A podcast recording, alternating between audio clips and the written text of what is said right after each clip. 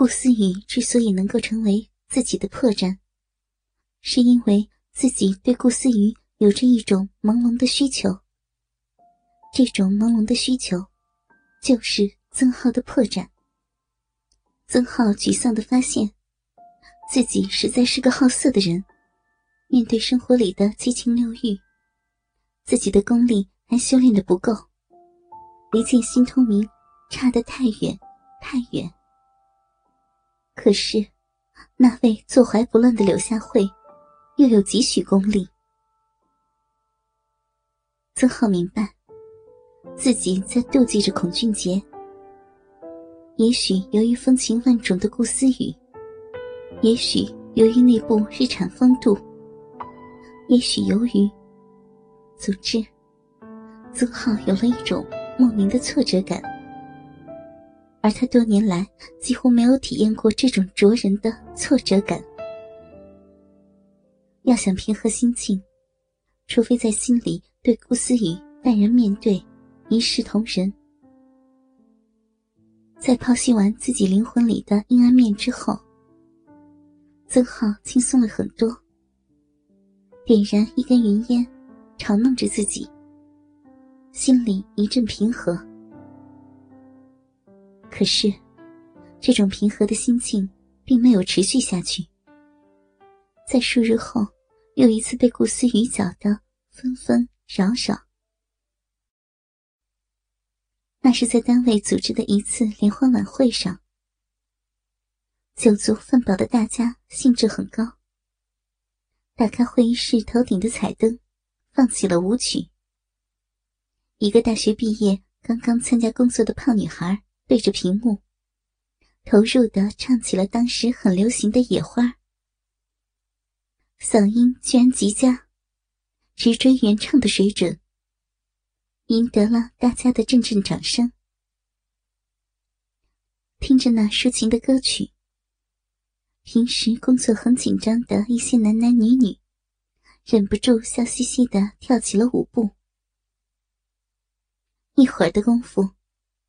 气氛已经被渲染的颇有情调，外面罩着一件淡紫色短袖上装，脚上一双款式简洁的凉鞋，长长的秀发难得的盘了起来，扎在脑后，清爽干练之中，透出一贯的性感。和其他几个女同事站在门口，微笑的欣赏着大家的表演。似乎有些跃跃欲试。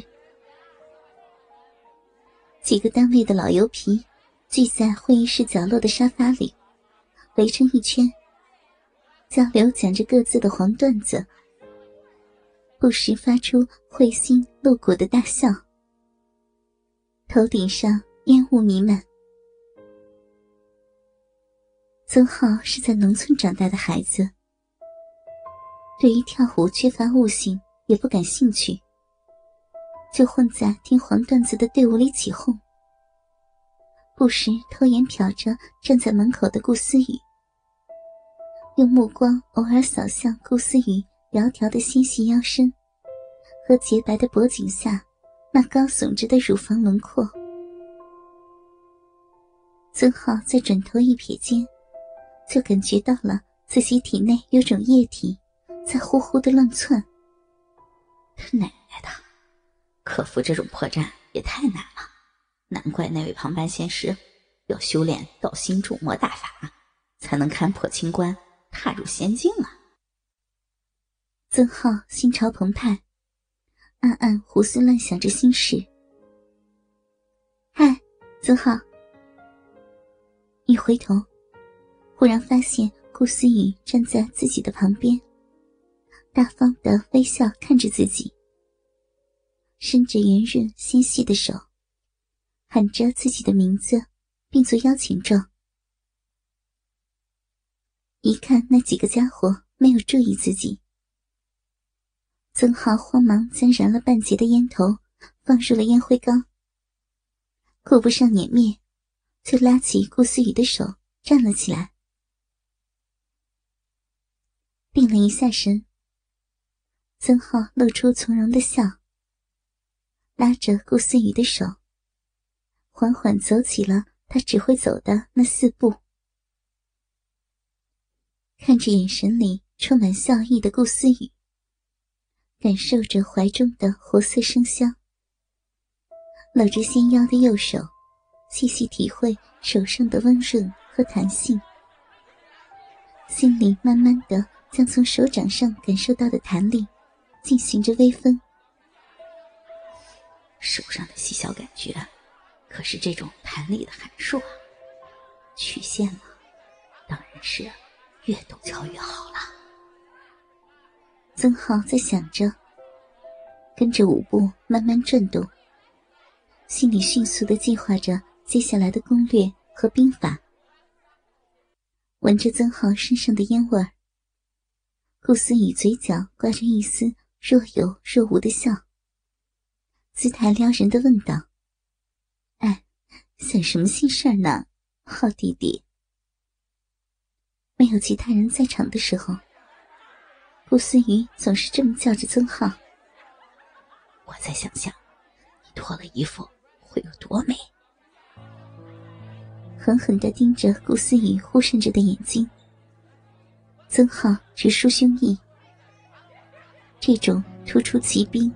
短兵相接的风格，正是曾浩所长。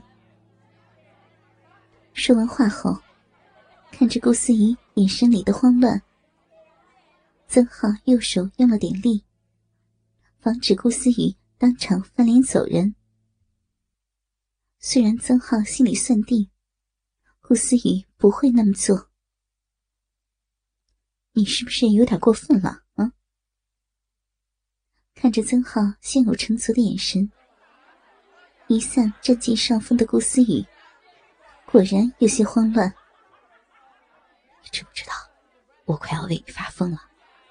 你知不知道你有多美？你到底想把我怎么样啊？啊，思雨！曾浩压低声音，一副无辜而真情的语调，眼神里流露出了强烈的爱意。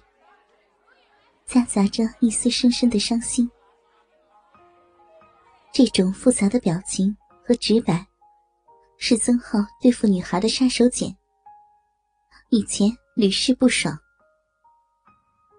我知道，不，我不知道。看着曾浩为自己神魂颠倒的样子，顾思雨心里很是迷乱，有些高兴，又有些。不知所措，看着顾思雨迷离的眼神，曾浩在将那火热的身体往自己怀里贴近的同时，没有忘记右手在顾思雨的丰臀上按了几按。瞬间，顾思雨阵脚大乱。妈的，可惜啊这是在单位。